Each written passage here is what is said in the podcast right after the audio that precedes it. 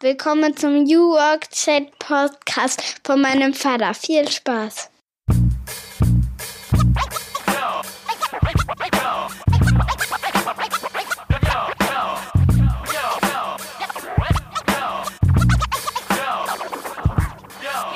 Moin und herzlich willkommen zum New Work Chat Podcast.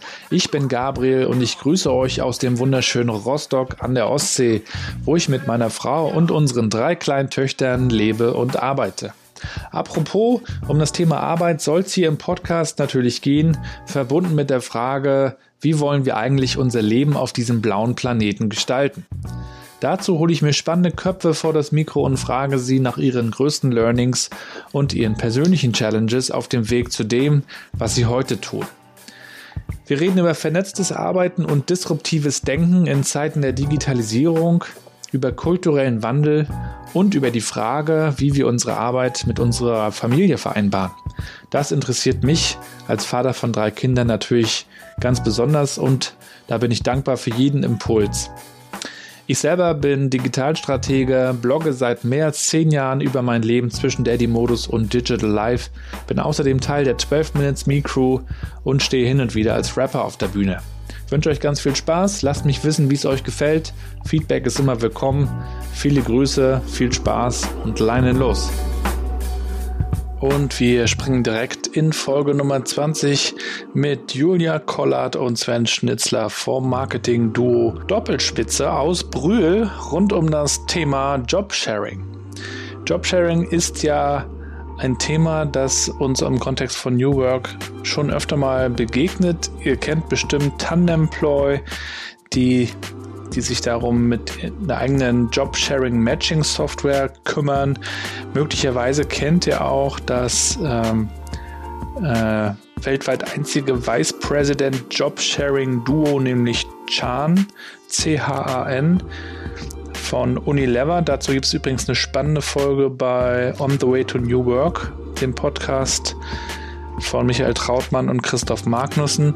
Und möglicherweise begegnet euch das Thema Jobsharing ja auch in der Familie, denn wenn ich mit meiner Frau spreche und wir auch so die Aufgaben durchsprechen, die für die nächste Woche anstehen, dann gucken wir natürlich schon, wer macht was, bis zu welcher Stelle. Und da müssen wir uns synchronisieren und Dinge planen. In dem Gespräch mit Julia und Sven von Doppelspitze geht es allerdings nicht um Familie in erster Linie, obwohl beide Eltern sind, sondern um die Frage, wie die beiden das ganz konkret und praktisch machen, wie die sich organisieren. Und wir reden dabei auch über New Work, denn das ist ein Thema, das beide länger beschäftigt. Sie bloggen auch ganz, ganz fleißig darüber. Wöchentlich, glaube ich, sogar erscheint ein Artikel auf ihrer Webseite. Sie haben Gäste, mit denen sie sich unterhalten. Sie sind wirklich sehr aktiv und bemühen sich sehr um den Austausch, sind auch beratend noch aktiv rund um die Themen Recruiting, Employer Branding bis hin zur Organisationsentwicklung. Darüber sprechen wir. Ich wünsche euch ganz viel Spaß.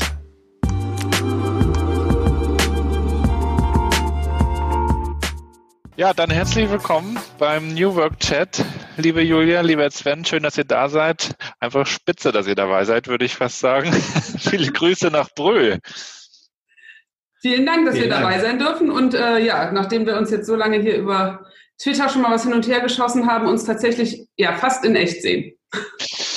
Ja, wir haben, ich habe nochmal geguckt im, im Twitter-Nachrichtenverlauf. Wir haben ja letztes Jahr im, im, September, Oktober schon geguckt, ob wir das hinbekommen. Ja, jetzt, haben, jetzt haben wir März. okay. Das heißt, wir sind, äh, wir sind doch nicht so, so agil, wie, wir glauben. Oder auch, ähm, kommt Zeit, kommt Rat. Das ist ja auch immer so ein Spruch, den ich gerne sage. Ja, man kann es ja auch positiv drehen. Ne? Ja. Ja, Mensch, schön, dass es geklappt hat. Ihr beiden ähm, habt euch ja auch so im ganzen New Work Kontext, äh, wenn man wenn man will, auch so in, in der Szene Namen gemacht. Ihr seid also ein, ein Duo, ein Tandem und ähm, steht auch für das ganze Thema Job Sharing. Kann man das so sagen? Ja, auf jeden Fall, genau. Ähm, Bevor wir da reingehen, würde ich euch auch die Gelegenheit geben, euch nochmal vorzustellen, für die, die euch nicht kennen. Das ist immer das Schöne, Ladies first. ja, hallo, äh, Julia, mein Name. Ähm, ja, eine Hälfte von Doppelspitze. Ich bin ähm, ja so mittelalt inzwischen, habe zwei Teenie-Töchter, die sind ähm, knapp 17 und 19, ähm, arbeite inzwischen seit ja, 15 Jahren an der privaten Fachhochschule in verschiedenen Bereichen, inzwischen Marketing, Vertrieb und ähm, habe gemeinsam mit Sven vor gut anderthalb Jahren jetzt inzwischen überlegt, dass es vielleicht darüber hinaus noch ein bisschen was geben könnte und haben dann noch ähm, unsere eigene Beratung gegründet, in verschiedenen Bereichen unterwegs. Genau, eigentlich am Anfang haben wir so ein bisschen Richtung Marketing, Social Media gedacht. Das ist auch immer noch unser Haupt- und Steckenpferd, aber dieses Thema Jobsharing ist halt eins, was irgendwie auch immer wieder super spannend ist und wo wir ähm, auch gerne darüber berichten, weil wir, glaube ich, diese Zeiten von, ähm, ich habe irgendwie noch ganz klassisch irgendwie Elternzeit alleine gemacht und mein Mann war brav weiter arbeiten, weil sich das irgendwie anders gar nicht angeboten hat und ähm, finden diesen Wandel, der sich tatsächlich in letzter Zeit ergeben hat und der trotzdem irgendwie ja auf die andere Art und Weise doch noch nicht so richtig ähm, stark spürbar ist. Das finden wir sehr spannend, daran zu sein. Ja, danke. Ja, äh, stelle mich dann auch kurz vor. Sven, bin äh, die andere Hälfte von Doppelspitze, habe äh, eher einen äh, untypischen Werdegang, bin äh, gelernter Koch, war fast zehn Jahre in der gehobenen Gastronomie tätig, bin dann berufsunfähig geworden aufgrund einer Berufserkrankung. Und quasi ist das so mein, ähm, dann mein zweiter Karriereweg geworden. Ich habe eine Umschulung gemacht, erstmal als Bürokaufmann und dann halt ähm, tatsächlich nochmal die Schulbank gedrückt im Sinne von berufsbegleitendes Bachelorstudium, berufsbegleitendes Masterstudium. Die Leitung übernommen mit Julia zusammen in, äh, in unserem Vollzeitjob, gleichzeitig nochmal äh, ja, unsere eigene unsere Selbstständigkeit gegründet, bin auch äh, Vater geworden in dieser Zwischenzeit, was, äh, glaube ich, auch zum Thema mit New Work, Agilität sehr viel zu tun hat, Flexibilität, was sehr schön ist, äh, wenn man das auch äh, zusammen und im Tandem macht. Und das ist so quasi mein äh, kleiner, kleiner Werdegang. Ich äh, will jetzt gar nicht so weit ausholen. Ja, genau, danke schön. zusammen auch die drei Töchter, die du alleine hast, ne? Genau. Ja, ist doch schön. Da sind wir alle Eltern. Das ist natürlich ein, auch ein Riesenthema für mich immer wieder. Wie, wie kann man äh, das, das Private, das Familiäre mit dem Job auch vereinbaren? Äh, da gibt's ja keine universale Lösung, aber finde ich ganz gut, wenn man sich darüber austauscht. Der, dem einen oder anderen fällt das vielleicht leichter oder der hat da andere Ideen. Bevor wir da reingehen, würde ich mal gerne mit eurem, eurem Slogan starten, den ihr auch auf eurer Seite habt. Da, da heißt es, ähm, du bist kein Remix, du bist ein Original. Mögt ihr mal erklären, wie ihr dazu gekommen seid und was das für euch bedeutet? ähm, ja, kann ich gerne starten. Ich glaube, das war so, ist so ein bisschen die Geschichte, dass wir ähm, oder dass ich zumindest ähm, in meinem Berufsleben irgendwie auch erst lernen musste, überhaupt für mein Leben erst lernen musste, dass ich tatsächlich irgendwie ja was darstelle, Selbstwertgefühl entwickelt und auch irgendwie selbstbewusst auftreten kann, weil ich schon immer so einen sehr geraden Weg für mich hatte. Ich habe irgendwie ordentlich studiert, dann habe ich irgendwann äh, geheiratet, Kinder gekriegt, bin in Elternzeit gegangen, also alles so sehr klassisch und das hörte sich so an, als würde das alles so, ja, auch seinen Weg nehmen und weiterlaufen. Und irgendwann ähm, erst relativ spät habe ich eigentlich gemerkt, dass man vielleicht auch seinen eigenen Weg nochmal ganz anders ändern kann und dass es nicht so super gerade laufen muss. Ähm, kommt vielleicht auch daher, ich komme aus einem Beamtenhaushalt. Also meine Eltern wussten in dem Moment, als sie ihren Job angetreten haben, ähm, bis zum Ende, was sie sein werden. Und ähm, ja, im Prinzip so ein bisschen das lieber irgendwo mal anecken, aber vielleicht lieber in Erinnerung bleiben, sichtbar sein. Das ist so das, was ähm, irgendwie wichtig ist. Und das zieht sich eigentlich durch alle Lebensbereiche. Das ähm, versuche ich heute meinen Töchtern beizubringen, wobei die das erstaunlicherweise, was total schön ist, schon viel stärker für sich selbst in sich haben, als ich das vielleicht jemals hatte. Das gilt aber auch ganz viel ähm, ja, für Menschen in anderen Unternehmen und für Unternehmen als Ganzes. Also es geht so an ganz vielen Stellen einfach diesen, sich zu trauen, ja, was Eigenes auf die Beine zu stellen. Und, und dann, damit ist man nicht überall beliebt. Das ist natürlich irgendwie auch der Fall. Genau, die, die zweite Sichtweise, die wir daraus äh, gesetzt haben, ist einfach auch mit diesen, man muss nicht immer alles kopieren, weil jeder hat etwas zu erzählen. Das ist dann im Bereich halt auch Storytelling, geht es ja genau darum, ich muss nicht immer eine Geschichte kopieren oder etwas Ähnliches deuten, sondern ich muss einfach mein Ding machen, mit dem ich mich wert fühle, äh, mit dem ich mich zurechtfühle, wo, ich, wo äh, meine Werte für stehen. Und das ist einfach das, was wir damit aussagen wollen. Man ist ein Original und das kann man nicht kopieren. Man ist so, wie man ist und das sollte man auch nach außen leben. Ja, du hast ja gerade schon Storytelling angesprochen. Was sind denn so die größten Fehler, die die, die, die meisten da draußen machen, wenn es um Storytelling geht? Ich glaube, die größten Fehler sind, sind tatsächlich, wenn ich versuche, mich äh, auf etwas zu fokussieren und etwas kopiere und wenn es überhaupt gar nicht authentisch ist, wenn es gar nicht zu mir passt, wenn ich etwas erzähle oder erzählen möchte und mich in meinen eigenen Geschichten verstricke. Das ist natürlich, also das äh, bekommt man häufig mit, ob das jetzt Unternehmen oder Privatpersonen. Das ist natürlich interne Sicht, äh, externe Sicht, also interne Arbeitgebermarketing, externes, ob das auf personenbezogen ist oder aufs Unternehmen. Das findet man so oft. Ich kann nicht die Welt schönreden für mich und sagen, das passiert alles bei mir und das ist klasse, weil ich die so sehe, aber es ist einfach nicht, es ist einfach nicht die Tatsache. Und das ist einfach dieser, ja, dieser Grundgedanke, dieser Fehler, dass so viele Leute jetzt mittlerweile auf diesen Zug aufspringen mit, wenn wir jetzt äh, das Thema New Work nehmen, ich muss die flexible Arbeitszeit machen, ich brauche Bällebad, ich brauche einen Obstkorb, es muss äh, nicht nur monetär, ich muss das und das, das und das bieten. Wenn das Unternehmen es aber nicht machen kann, dann sollte ich auch nicht darüber erzählen. Das bringt mir einfach nichts. Ja, es ist letztlich irgendwie diese Balance zwischen, also Storytelling ist halt keine Märchenstunde, ne? Ja. Und es ist ähm, irgendwie nicht einfach was, was irgendwie schön ist. Mhm. Es ist reell das wiedergeben, was passiert und das ist nun mal nicht alles gut. Umgekehrt kann man aus so ziemlich jedem Leben eine Geschichte machen. Also jeder hat so seine eigene Geschichte. Ne? Das authentisch wiederzugeben, das ist halt viel schöner, als wenn wir plötzlich in alles weichgespülte Kanäle gucken und alle sind irgendwie total hip und unterwegs und dann denke ich, es kann einfach nicht sein. Die können nicht alle die ganze Zeit happy durch die Gegend springen. Also auch bei denen sind, dann sind wir wieder bei Familie, sind mal die Kinder krank, kommen mit einer schlechten Note nach Hause, ähm, es läuft irgendwas schief und da ist dann plötzlich immer Ruhe. Da erzählt dann keiner mehr was. Und erst da kommen wir tatsächlich an den Stellen an, wo wir uns über Probleme unterhalten und dann noch so zu so Themen kommen, wie geht eigentlich wirklich Vereinbarkeit und neues Arbeiten? Weil erst dann wird es ja kritisch. Auch so, wenn ich an die Zeit zurückdenke, als meine Mädels klein waren, solange die gesund sind und fit, da ist, ist die Vereinbarkeit von Arbeiten und äh, Familienleben super, gar kein Problem. Ja. Aber habt die mal zu Hause sitzen mit Läusen auf dem Kopf. ja, ja. Das ist ja auch, auch gerade so ein Riesenthema. Employer Branding, damit beschäftigt ihr euch ja auch. Also viele Unternehmen schauen jetzt, wie sie ihre, ihre Geschichte erzählen können, wie sie attraktiv werden, wenn sie es noch nicht sind für eigene Mitarbeiter und möglicherweise für neue.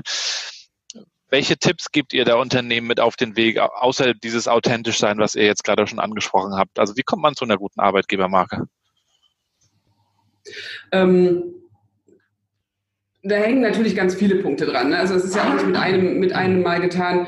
Ich habe zu New Work gehört ja leider auch irgendwie immer so schönes Buzzword-Bingo. Da versuchen wir immer so ein bisschen drumherum zu schlängeln. Aber letztlich geht es natürlich dann auch um diese ganze Corporate Influencer-Geschichte. Ich kann es nicht alleine erzählen. Ich kann nicht nach außen hin erzählen. Ich kann mir keine Agentur besorgen, die tolle Stellenanzeigen schreibt und dann gibt die uns noch so einen kleinen Glanzanstrich und macht das Logo ein bisschen moderner. Und den ersten Tag, wo ich als Mitarbeiter in dem Unternehmen stehe, merke ich, das funktioniert halt überhaupt nicht.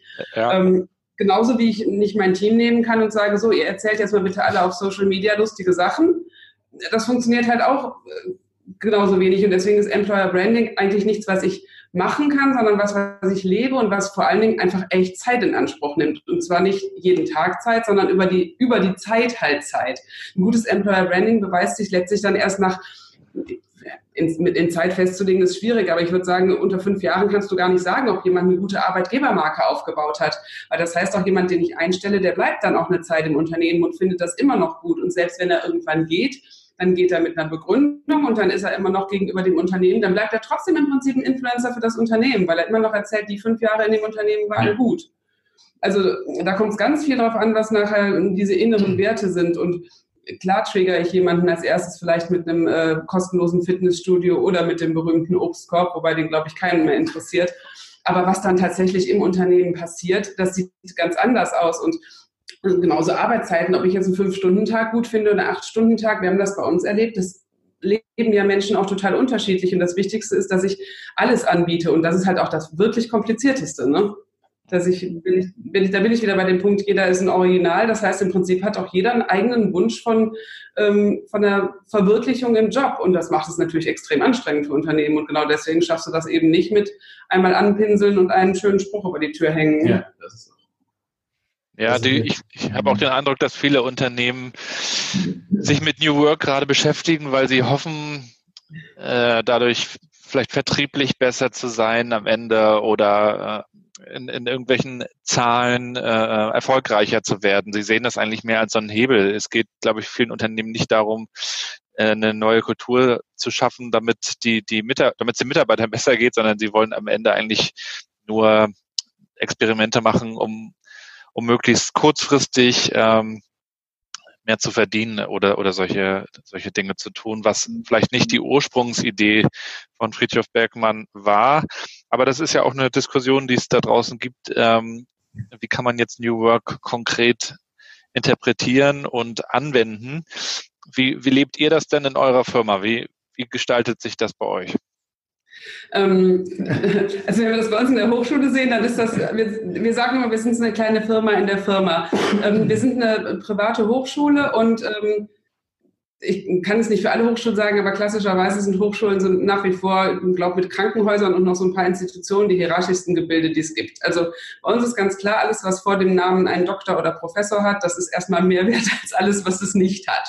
Und ähm, diese klare oder relativ klare Trennung. Wir kommen mit vielen Professoren total gut aus. Ich will das auch nicht äh, so pauschal sagen, aber diese klare Trennung, die kriegen wir auch durch New Work hier nicht aufgehoben. Also das muss man mal ganz klar sagen. Wir können bei uns im Team Marketing, Vertrieb ganz viel ausprobieren und ganz viel leben. Und vor allen Dingen, und das Allerwichtigste, ähm, das war auch die Stelle, als ich vor so vor fünf Jahren zusammen ja. angefangen haben, war das äh, der Moment, wo ich gesagt habe, ey, wir können denen noch was mitgeben. Das finde ich am allerwichtigsten. Die können von, unser Team kann von uns lernen. Ich habe vom Team wahnsinnig viel gelernt. Es funktioniert auf Augenhöhe, keiner hat Angst vor dem anderen. Das sind für mich so Grundprinzipien für ein gutes Zusammenarbeiten. Bei uns gibt es nirgendwo einen Obstkorb. Doch, ist jetzt eingeführt worden. Ist eingeführt ich habe ihn noch nicht gesehen. Seit dieser Woche Obstkörbe. Ähm, wir haben flexible Arbeitszeiten, haben aber festgestellt, dass viele die gar nicht haben wollen. Also gerade junge Leute, witzigerweise, die direkt aus der Uni kommen, die finden das ganz wichtig, dass sie wissen, sie müssen um halb neun da sein und sie gehen um halb fünf wieder. Dann haben sie so ihre Arbeitszeit gemacht. Das fanden wir total erstaunlich. Also kommt irgendwie erst später im Leben, dass man das wertschätzt, dass man das flexibel handhaben darf. Ähm, aber das Wichtigste ist wirklich die gegenseitige Kommunikation und der unbedingte Wille, den wir auch in, in jeden unserer Mitarbeiter versuchen, irgendwie einzupflanzen, sein Leben lang zu lernen und nicht zu glauben, man wäre irgendwann fertig. Das ist für mich so ein. Ich finde aber, das Spannende ist tatsächlich, das ist so, du sagst ja eben, die Unternehmen versuchen Experimente äh, durchzuführen oder machen es schon mittlerweile, probieren viel aus. Ja, wir haben das auch in unserer Abteilung gemacht, aber wir haben es transparent kommuniziert mit, weil das Team ja schon bestand. Und es ist immer sehr faszinierend, auch wenn man dann mit den Vertrieblern spricht, weil Vertrieb hat ja noch einen anderen äh, Geschmack als Marketing. Marketing wird man abgestellt mit kreativ bunte Bilder, super. Und Vertrieb ist halt die knallharten Fakten, Zahlen. Und ja, das ist es auch, weil unsere Vertriebler waren tatsächlich so, ja, okay, ihr achtet nicht auf unsere Arbeitszeiten, das ist gut, weil entweder bin ich abends noch unterwegs und habe einen Unternehmenstermin oder ich äh, habe mal früher frei, aber ich brauche Zielzahlen bitte. Und das ist sowas, wo ich denke, New Work, Zielzahlen, ja, es wird aber trotzdem noch verlangt. Und viele Unternehmen machen es auch, sprechen von New Work und die Zielzahlen sind trotzdem da. Umsatz muss generiert werden. Ja. Haben, haben ja nicht ist ja auch gut ja. und auch und soll ja auch gar nicht anders sein. Aber da ist vielleicht nicht New Work der vertriebliche Hebel am Ende, ne? Nee. nee, nee, der ist es mit Sicherheit nicht. Also New Work, ich weiß gar nicht, was es, ob, was es jetzt konkret uns gebracht hat oder nicht gebracht hat, das ist, glaube ich, schon ein anderes Verständnis oder ein anderes Selbstverständnis jedes Einzelnen ja. für seinen Job. Ne? Dass er weiß, ähm, er ja, er ist was wert, er hat eine bestimmte Rolle, diese Rolle ist aber auch nicht in Stein gemeißelt, die kann man wieder ändern und die, da kann man wieder dran drehen und da kann man drüber reden. Das ist was, was für die total wichtig ist. Sie sind nicht für einen bestimmten Job eingestellt, sondern sie sind als Mensch eingestellt und da kann sich innerhalb eines Jahres ganz viel ergeben, dass man vielleicht tatsächlich feststellt, ich habe auf bestimmte Aufgaben keine Lust mehr oder auch dieses, ich würde sie anders machen. Also ich glaube nicht, dass sich bei uns irgendwer, ähm, dass, dass irgendwer Respekt davor hätte, ähm, einfach am Aufgabengebiet zu schrauben oder an der Art, die Aufgaben zu erfüllen, zu schrauben. Das finde ich ganz wichtig für eine Weiterentwicklung. Ja, aber das Schöne ist einfach, dass auch äh, jetzt ein bisschen so die Silos aufgebrochen haben zwischen den ganzen Abteilungen, dass man auch sagt, hey, kann ich mal einen Monat ähm, vielleicht mal da reinschauen? Dieses, dieses, dieses Wissbegierige ist wieder neu entfacht worden. Das ist einfach total schön. Es ist ja für viele, viele Leute auch echt harter Tobak, wenn man, wenn man darüber nachdenkt, dass, dass die, die Position, die sie sich lange erarbeitet haben, mit Jobtiteln, mit einem tollen Eckbüro möglicherweise etc., wenn das mit einmal vielleicht alles nicht mehr so sein soll, sondern jeder kann jetzt eine Rolle einnehmen und jeder kann, kann mal der Boss sein in, in einem Projekt, äh, also einen ganz anderen Ansatz fährt. Da regt sich natürlich auch mal Widerstand, äh, gerade bei mhm. denen, die eben schon ganz viel investiert haben und jetzt so ein bisschen Angst davor haben, dass das alles wegbricht. Ähm, wie geht ihr denn so mit dem Thema Veränderung um und gerade auch wenn es schwer ist für, für Leute, wie, wie sprecht ihr mit denen darüber? Ob es jetzt Kollegen sind oder vielleicht habt ihr auch Erfahrungen gemacht in anderen Zusammenhängen. Äh, also diese, dieser Schmerz, den es irgendwie auch gibt bei Veränderungen. Es ist ja nun nicht so, dass, dass alle sich sofort darüber freuen. Also am Anfang ist das alles bunt und schön, bunte Post-its etc., Obstkörbe, sagtet ihr schon. Aber wenn es konkret wird, wenn es bis in Kultur und Organisation geht, dann ist es ja doch schnell unangenehm. Wir haben es tatsächlich ganz unterschiedlich erlebt. Also ganz am Anfang, ähm, als es sehr bunt wurde, ähm, haben erstmal alle noch mitgewirbelt. Wir haben aber auch im ersten Jahr welche verloren, das muss man ganz klar sagen, die gesagt haben, ich wirbel da nicht mehr weiter mit und ähm, die auch ganz klar gesagt haben, ich wollte hier bestimmte Stellen und ich wollte bestimmte Positionen erreichen, die werde ich hier nicht mehr erreichen, die gibt es nicht mehr, ich gehe. Das ja. war dann tatsächlich auch der ob es der einzig wahre Weg war, aber es war in dem Moment der Weg, der am vernünftigsten für alle war. Es war für uns vermutlich sogar der leichtere, als wenn wir da noch lange gekämpft hätten. Das muss man dazu sagen. Wir haben ähm, auch Kollegen, die lange Zeit später erst zu uns gekommen sind und gedacht haben, wir haben am Anfang gedacht, das ist völliger Blödsinn, inzwischen finden wir es gut. Ähm, das war selten der Fall, aber bei denen, die es gemacht haben, haben wir uns echt sehr gefreut. Das waren wirklich auch langjährige Kollegen, die gesagt haben, ähm, am Anfang, wie gesagt, äh, war das überhaupt nicht unser Ding und das ist es. Aber im Prinzip ähm, nützt nicht viel anderes als reden und im letzten Moment es auszuprobieren und gemeinsam zu versuchen, was bringt mir das? Also was, was anderes kann ich fast gar nicht machen, weil ich habe ja einfach keine andere Trigger, als zu sagen, probier's mal, fühl, ob wenn du dich dann wohler fühlst, dann ist es auch für dich was und wenn du dich nicht wohler fühlst, dann müssen wir eine andere Lösung finden. Aber es gibt insgesamt fürs Team keinen Weg zurück mehr wir werden es nicht so wie vorher machen, weil es macht einfach für uns alle keinen, keinen Sinn und wir werden damit auch nicht ähm, in unseren Entwicklungen, in unserem Arbeiten der Geschwindigkeit der Wirtschaft äh, Schritt halten können, indem wir so bleiben, wie wir sind. Und ähm, ja. das war ähm, für viele verständlich. Wie gesagt, einige sind auch ähm, gegangen. Und ähm, wir haben auch vereinzelt Mitarbeiter, die nach wie vor eher ähm, ja, traditionell arbeiten vielleicht bei Aufgaben, wo das nicht so ganz dramatisch ist. Es gibt natürlich auch unterschiedliche Aufgaben. Es muss nicht jeder im Team der Rebell sein und nicht jeder voranlaufen mit Ideen. Ich habe auch welche, die nach wie vor in Anführungszeichen abarbeiten. Mit denen ist aber klar vereinbart, die finden das auch gut. Die fühlen sich damit auch nicht zurückversetzt. Und dann muss man das auch akzeptieren. Das sind zum Beispiel sind das tatsächlich auch ähm, ganz junge Mütter, die sagen, ich habe im Moment in meinem Leben zu Hause so viel an Durcheinander und sonst irgendwas. Ich finde das ganz gut, wenn ich hier vier Stunden sitze, wo ich genau weiß, was ich zu tun habe und danach gehe ich wieder nach Hause. Und ich finde das total legitim, das zuzugeben, weil das ist ja auch schwer geworden in unserer Arbeitswelt, dass man einfach sagt, ey, pass auf, ich bin gar nicht hier der große Laute, der rumschreit und ständig irgendwas neu machen möchte. Also manchmal ist es ganz gut, wenn man auch so ein paar Konstanten hat. Kennt ihr den Lasse Reingans? Ähm, Social Media technisch, aber nicht in live. der ist doch, ich glaube, der ist doch in Köln bei euch um die Ecke sogar mit seiner Agentur, oder? Ähm, cool, ist, ja, ähm, Münster oder ja, Bielefeld? Das kann auch sein, aber ich finde ja. natürlich auch seinen Ansatz sehr spannend, der ja sagt, wir arbeiten äh, alle 25 Stunden straight durch, Deep Work. Ähm, aber dann auch eigentlich kein großartiger Smalltalk und kein, keine Spielerei und wahrscheinlich keine Sitzkissen und, und kein Rumgedaller, sage ich jetzt mal. Äh, das ist ja fast so ein, so ein Antimodell, aber er sagt ja, die, die Leute finden das alle total super und die, die mögen das gern. Vielleicht war es am Anfang auch nicht so. Ich habe ihn jetzt noch nicht kennengelernt, aber ich finde das einen, einen spannenden Ansatz. Jedes Unternehmen muss natürlich auch einen eigenen Weg finden, aber mhm. gerade gerade da auch mal zu gucken und zu sagen, ähm, es kann auch neu, neues Arbeiten sein, wenn wir, ähm, wenn wir gucken, was können wir eigentlich alles rauslassen, anstatt noch ganz viel Neues dazuzunehmen. Ne?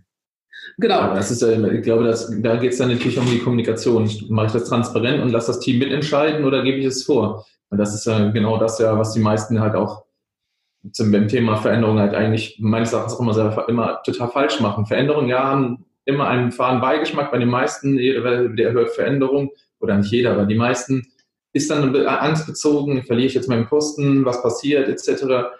Es muss einfach transparent kommuniziert werden. Und das ist, glaube ich, das, was wir am Anfang gemacht haben. Deswegen haben wir uns auch wirklich Zeit genommen, haben den Leuten zugehört. Wir haben einfach, wir haben immer gesagt, wir sind alle auf Augenhöhe. Nur weil wir jetzt den, den Titel bekommen vom Geschäftsführer, heißt das nicht, dass wir jetzt alles vorgeben. Das ist, wäre genau der falsche Weg.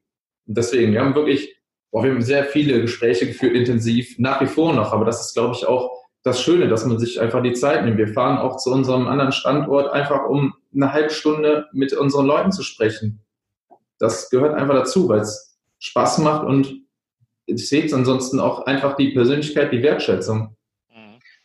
Ich finde aber das, das, äh, das Lasse-Reingangs-Modell, das sage ich mal ganz ketzerisch, als ich aus der Elternzeit zurückgekommen bin, ganz, ganz klassisch, ähm, bin ich im Prinzip auf eine 25-Stunden-Stelle zurück das war die gleiche Stelle oder das ist eine Stelle, die eigentlich für 40 Stunden ausgelegt war und die hatte ich halt einfach in der Zeit zu machen. Und ich wusste, morgens war Deadline Kindergarten, mittags war Deadline Kindergarten, dazwischen wurde das gemacht und ich habe alle Menschen beneidet, die Zeit für die Kaffeetasse hatten und die mal in Ruhe irgendwie noch irgendwo an der Ecke geschnackt haben.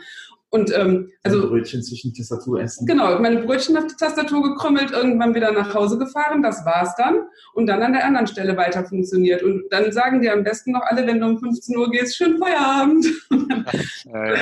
Insofern, ähm, klar funktioniert das. Und das ist das, was du sagst. Da muss jedes Unternehmen selbst den geeigneten Weg finden. Wenn da alle mit okay sind ähm, und wenn man dann sagt, okay, Schnacken und ähm, Spaß ist erst nach der Arbeit, ähm, ich finde oft, das ist während der Arbeit ähm, völlig okay, aber dann ist man natürlich trotz New Work, dann messe ich das nicht in Zeit, dann ist man trotzdem mal schnell bei einem 8, 9, 10 Stunden Tag, weil man vielleicht zwischendurch eine Stunde irgendwo in der Sonne gesessen hat im Sommer, was total wertvoll ist. Ne? Und mhm. Arbeitszeit ist sowieso, ich weiß, dass es die einzige gute Messgröße ist, aber ich hasse Arbeit, alles was mit Arbeitszeit zu tun hat, weil ich finde einfach, es lässt sich nicht in Zeit messen.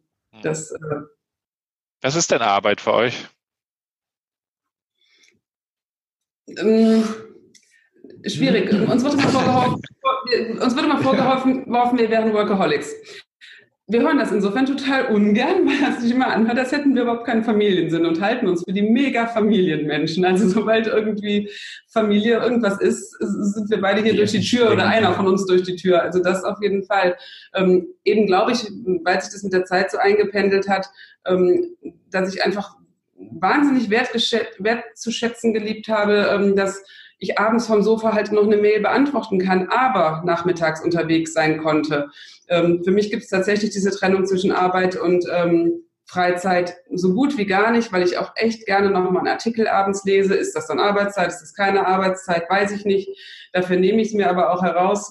Keine Ahnung, wenn, wenn irgendwas tagsüber ansteht, mal eine Stunde weg zu sein und mich nicht dafür rechtfertigen zu müssen, das dürfen wir. Das ist super und das finde ich auch total wertvoll. Und dann muss ich das, das ist ein Luxus, das weiß ich, aber dann muss ich auch nicht mehr rechnen, war das jetzt Arbeit oder war das nicht ja. Arbeit. Es, mal einfach umgekehrt gesprochen, Arbeit ist ja auch ein sehr, bei vielen auch ein sehr negatives Wort. Mhm. Und das ist es auch für mich. Ich mag zum Beispiel keine Gartenarbeit, aber ich muss sie machen. Das ist für mich dann Arbeit. Das ist, also das hier, was wir jetzt machen, ist, das mache ich gerne.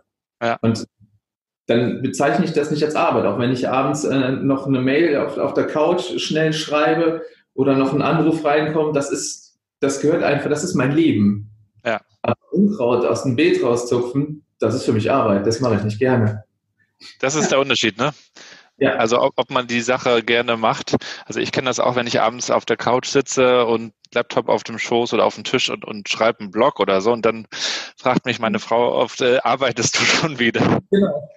Ja. Äh, das weiß ich dann manchmal auch nicht, ob ich das, ob das jetzt Arbeit ist. Äh, ich könnte natürlich überlegen, ist das jetzt was, was ich für mich privat tue oder tue ich das jetzt äh, von meinem Arbeitgeber? Das könnte ich vielleicht daran davon äh, abhängig machen, aber am Ende ist es halt ein Blog, ne? Also. Aber es ist dann, wenn du den Blogartikel schreibst, lernst du dann wieder was für dich oder lernst du was für den Arbeitgeber? Also kannst du es wieder nicht gleichsetzen. Deswegen, ja. also ja, das ähm, war tatsächlich bei uns ähm, im Büro eine ganz witzige Diskussion, als wir angefangen haben, gesagt haben, es gibt doch für die Hochschule, natürlich gab es schon immer irgendwie einen, einen mehr oder weniger guten Facebook-Kanal und solche Geschichten, aber inzwischen sitzen natürlich die Mitarbeiter auch relativ oft mit dem Handy in der Hand da, weil die irgendwie den Instagram-Kanal füttern oder ähnliches. Und am Anfang kamen dann Geschäftsführung, Professoren, sonst irgendwie, wenn die reinguckten und sagten, eure ähm, eure Auszubildenden und eure Trainees, die daddeln alle den ganzen Tag. Nee, die sitzen da und arbeiten. Das sieht nur so aus. Aber das, äh, ist, das sind, glaube ich, so die großen Veränderungen. Da reden wir nicht vom Obstkorb. Das ist einfach die Art, wie wir arbeiten. Ne? Auch ja. ähm, ähm, einen Kollegen, der, der ist ziemlich mobil unterwegs, der braucht irgendwie viel Bewegung und muss mal raus. Und als wir ihm gesagt haben, pass auf, wenn du zweimal am Tag eine Stunde um den Block läufst, dann ist das völlig okay. Danach kannst du besser denken. Und er hat uns ganz groß angeguckt, weil er das noch nie irgendwo gehört hat. Weil Arbeiten haben ihm auch seine Eltern so beigebracht, das ist deine erste Arbeitsstelle. Du machst nur das, was ne, acht Stunden am Computer sitzen. Der wird der bekloppt, der kann der gar nicht arbeiten. Aber vermutlich wird es längst nicht in jedem Unternehmen möglich sein. Das äh, muss dann auch wieder klar sein. Ja. Mich würde auch mal nochmal das Thema Familienarbeit interessieren.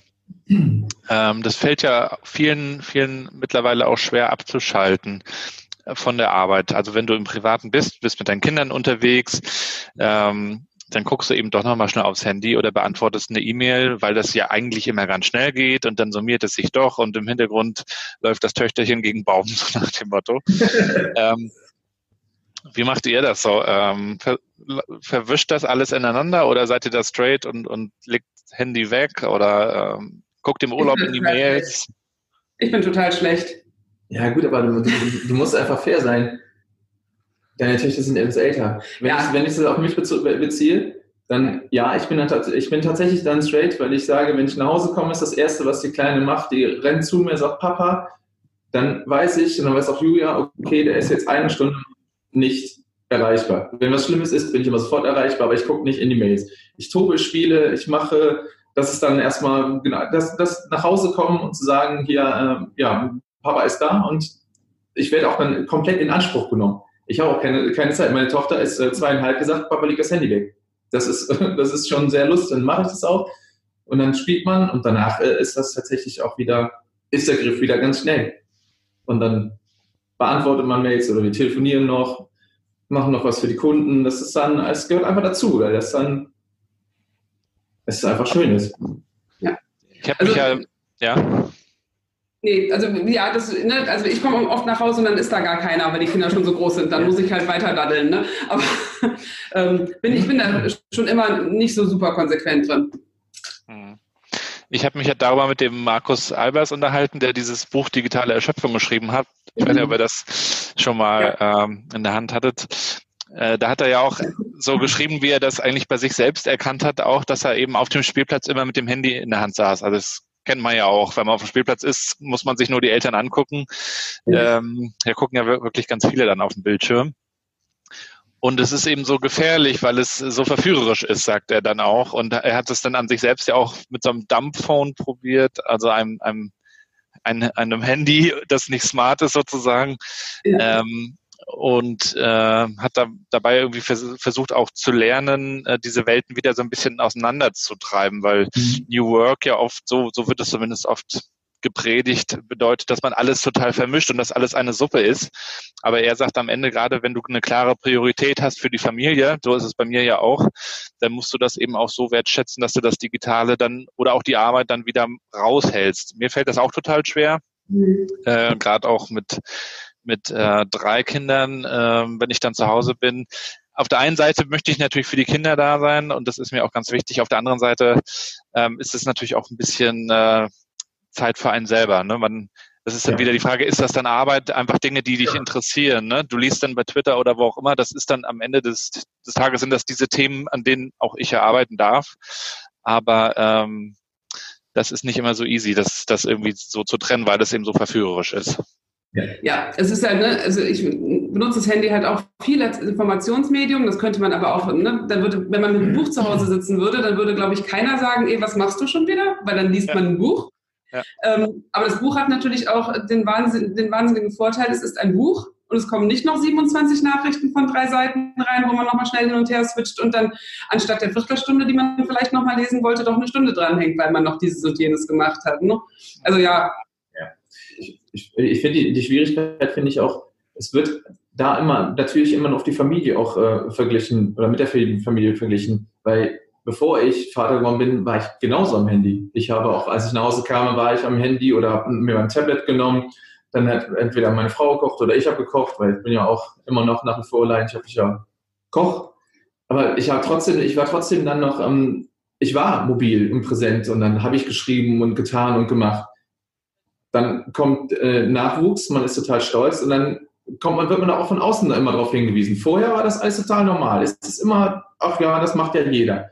Hey, du bist doch jetzt Vater. Wie machst du das denn jetzt? Mhm. Bist du denn, legst du das Handy jetzt immer weg? Ich denke, ach, vorher ist das total egal. Also meine Frau ist ja dann kein Mensch, weil ist egal, aber jetzt ist ein Mensch da. Nee, vorher war ja auch meine Frau da. Also man hat das schon alles abgestimmt.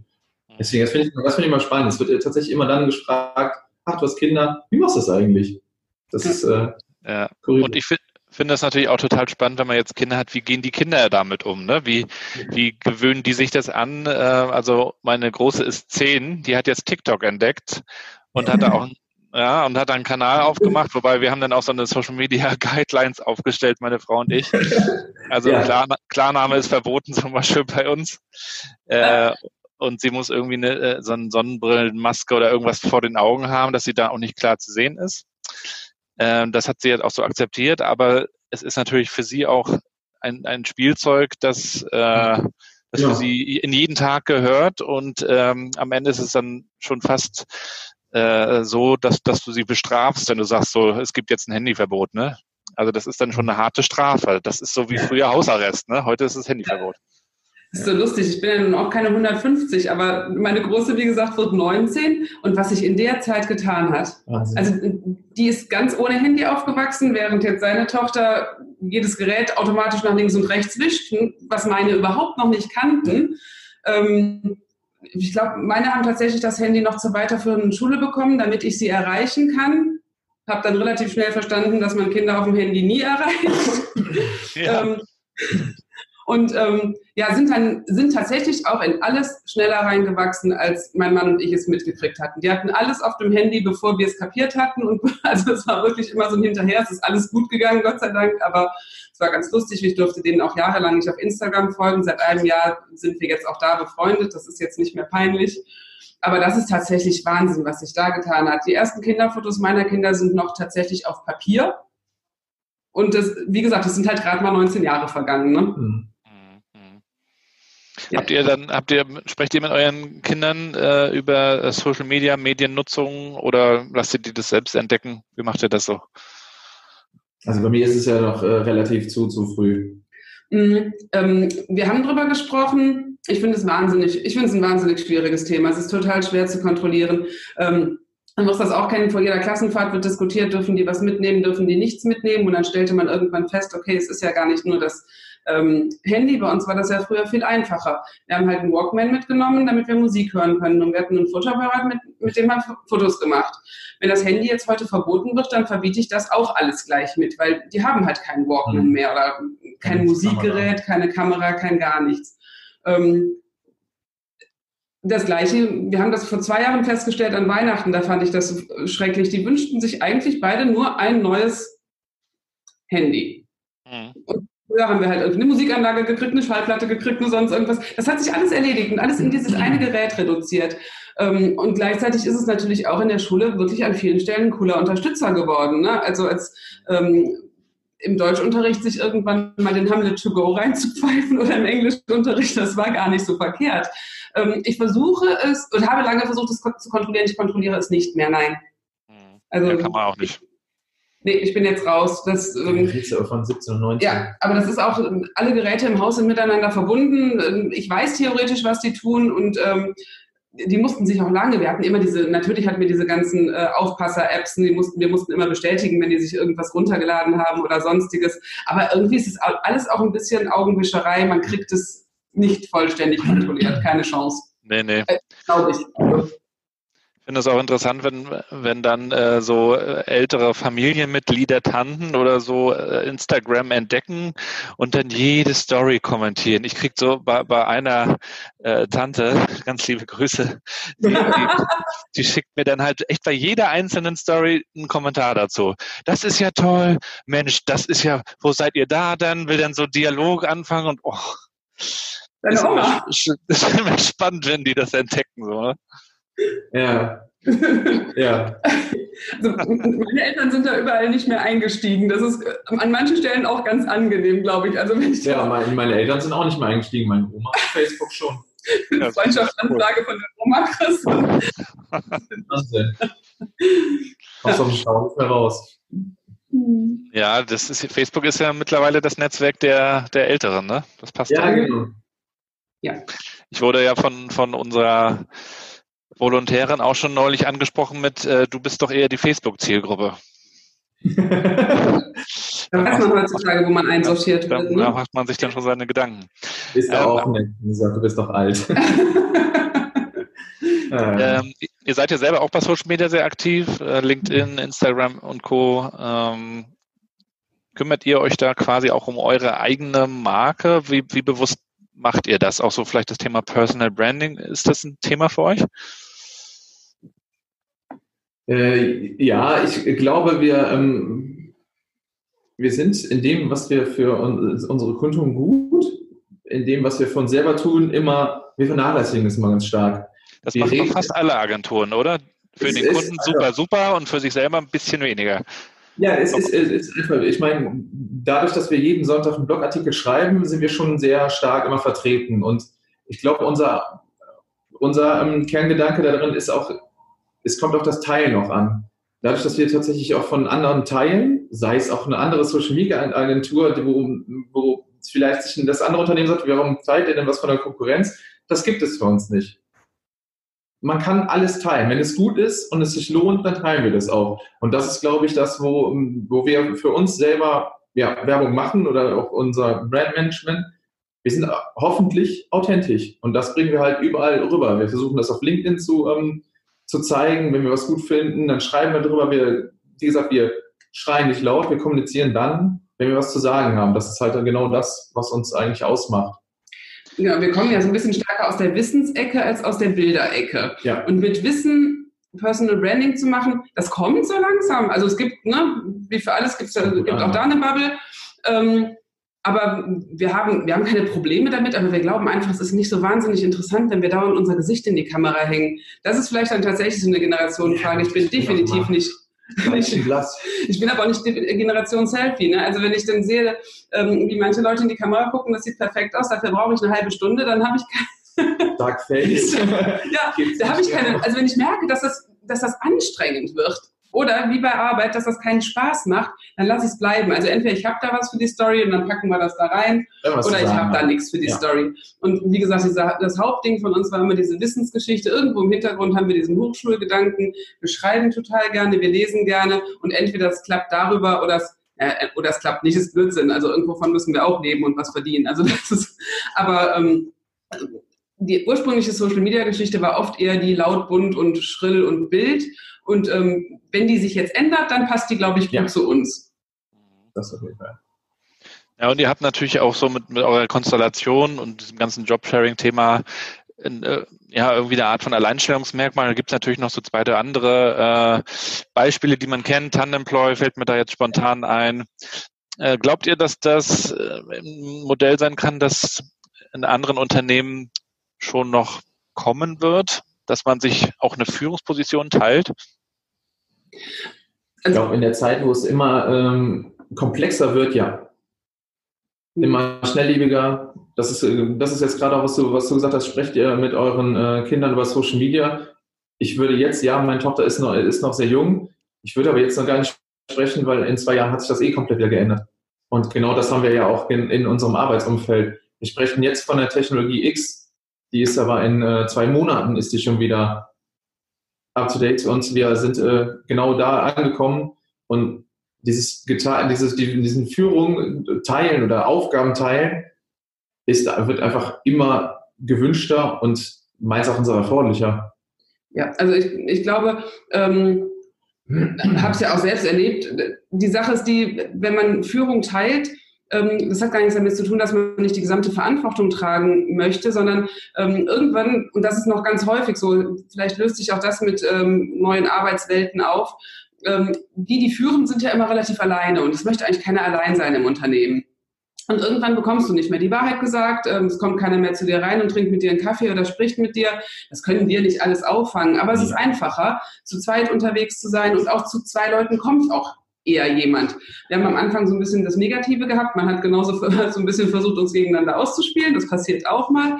Aber inzwischen finden die das bei uns im Team total cool. Die nehmen uns auch nicht immer beide zusammen, sondern sagen, man kann ich mal mit dir sprechen oder mit dir sagen, aber es macht es auch für uns im Gespräch viel einfacher. Man ist doch nicht ständig sicher in dem, was man da rät und tut. Und dann so ein Pendant zu haben, der was dazu sagt, das finde ich total wichtig.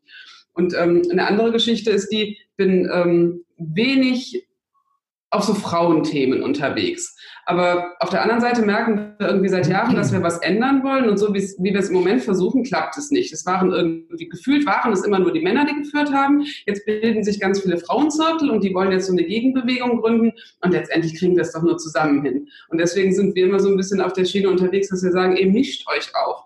Ich bin überhaupt nicht für diese Jobsharing-Modelle, ähm, die so ganz klar auf Teilzeitmodelle gehen, weil letztlich bin ich da in der gleichen Falle, in der ich vorher war drin. Ich packe zwei 20-Stunden-Stellen zusammen, das ist 40 Stunden und ähm, das mag vielleicht besser sein als nur Teilzeit, aber mir erschließt sich der Sinn dann noch nicht so ganz perfekt, wie das vielleicht bei anderen Stellen ist.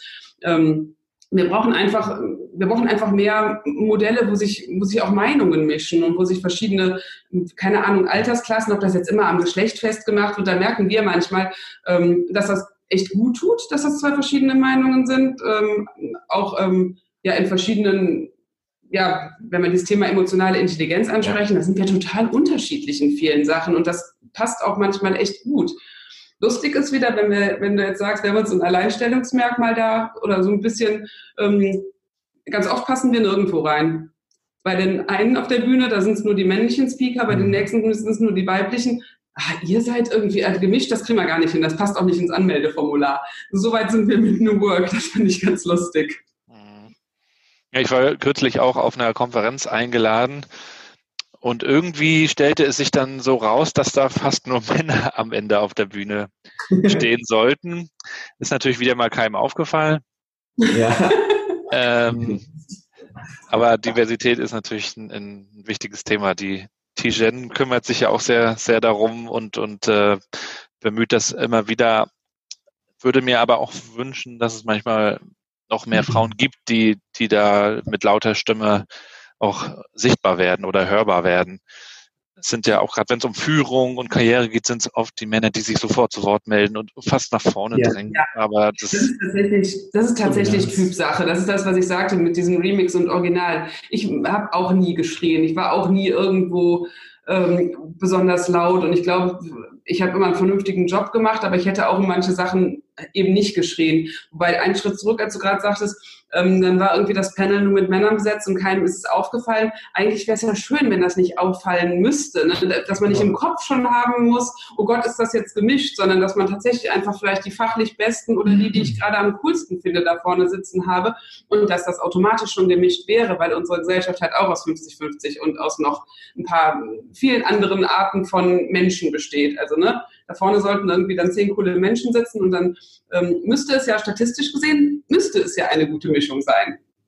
Ja, ich glaube, das ist auch nochmal so ein, äh, ein Grund, warum es in nächster Zeit öfters die, die Führung oder die Aufgaben geteilt werden, weil A, das ist das, was du eben sagst, man muss auch unterschiedliche Rollen einnehmen. Das kann nicht ein, nur ein Mensch.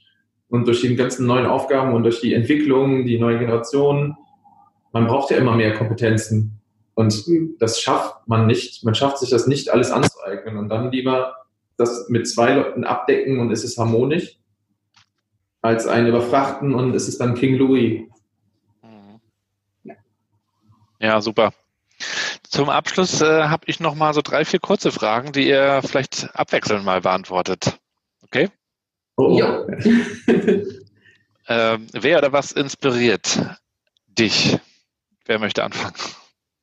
Wir können natürlich auch nacheinander darauf antworten. Also, das ist immer die Frage, die kriegen wir äh, tatsächlich öfters gestellt und es ist immer so schwierig, das zu beantworten, weil es gibt einfach so viel, was einen inspiriert. Ich könnte keinen klassischen Namen nennen oder keine Person, weil es, wäre, es wäre einfach den, den anderen ungerecht. Weil das ist das, was ich sage. Ich lese sehr viel und dann inspiriert mich vielleicht auch nur ein Teil von einem Artikel, ein Stück von einem Buch das ist einfach das, einfach das, was gerade in der Welt geschieht und was man mitbekommt, das inspiriert mich eigentlich. Mhm. Ja. Julia, was inspiriert dich?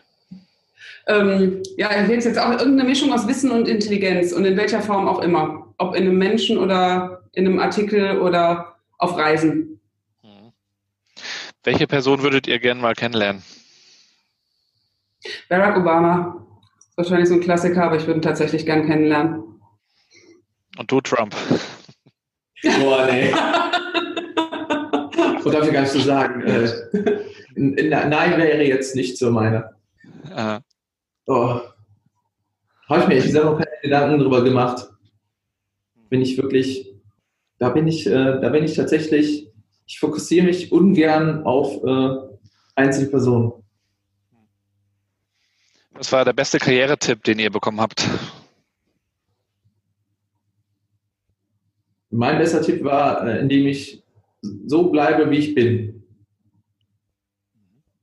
Authentisch und nicht abgehoben. Hoffe ich immer noch. oh, meinen habe ich tatsächlich von Sven gekriegt, mich nicht verarschen zu lassen. ja, das. Da habe ich abgehört. Ja. Mhm. Was würdet ihr machen, wenn es kein Internet gäbe? Dadurch, dass ich viele Bücher lese, ja, weiter Bücher lesen und viel mit der Familie reisen. Hm. Boah, ich, die Frage ist ja, ob ich, ob ich wüsste, dass es das vorher gegeben hätte oder nicht. Wenn ich das gar nicht wüsste, dann würde ich wahrscheinlich genau das machen, was ich vorher auch gemacht hätte. Ähm, und ansonsten, ich habe es tatsächlich ehrlich gesagt noch nicht probiert, aber man sagt ja, wie bei allen äh, Sachen, die einem irgendwie weggenommen werden. Ein paar Tage tut's weh und danach machst du eine, irgendeine Ersatzhandlung dafür. Hm. Also im Sommer auf jeden Fall draußen sein, Gartenarbeit, die ich nicht als Arbeit empfinde. ähm, hm. ich kriege die Zeit rum. Und letzte Frage, wo steht Doppelspitze in zehn Jahren? Oh, auf der großen Bühne für Jobsharing.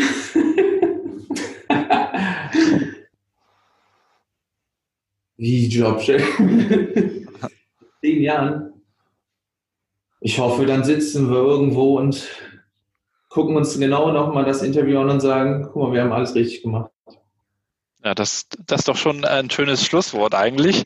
Erzählt doch mal, wo kann man euch vielleicht auch nochmal ähm, sehen? Seid ihr irgendwie unterwegs auf Events, Konferenzen dieses Jahr noch? Ja, müssen wir momentan ganz vorsichtig sein, weil es werden viele Konferenzen gerade abgesagt, wo wir sind. Mhm. Also wo wären. Ja. Deswegen äh, würde ich das gar nicht jetzt hier so laut aussprechen. Ich, tatsächlich sind jetzt drei Veranstaltungen sind abgesagt worden aufgrund ja. Corona. Ja. Ja. ansonsten sind wir ja tatsächlich ähm, häufig auch aufgrund der Familiensituation sehr regional unterwegs. wir werden oft gefragt, irgendwie, warum wir nicht irgendwie Berlin, Hamburg, sonst irgendwie durch die Gegend tingeln. Wir haben das jetzt mal angefangen, versuchen das aber tatsächlich nach wie vor im Rahmen zu halten, wenn es um Übernachtungssachen geht. Da sind wir noch zu Hause ähm, gebunden. Ähm, ja, auf den, auf den großen Sachen, wenn es um Social Media und Personal geht, dann sind wir auf jeden Fall immer da, haben aber auch festgestellt, ähm, dass wir diese Veranstaltungen sehr viel nutzen, um uns konkret mit Leuten da zu treffen. Anstatt irgendwie, ähm, also anstatt irgendwie die großen Ideen da glauben, mitnehmen zu müssen. Das ist irgendwie tatsächlich nicht so. Ähm, ist mehr ein, ein, guter Rahmen, ne, um, um zu netzwerken, sich auszutauschen, finde ich auch.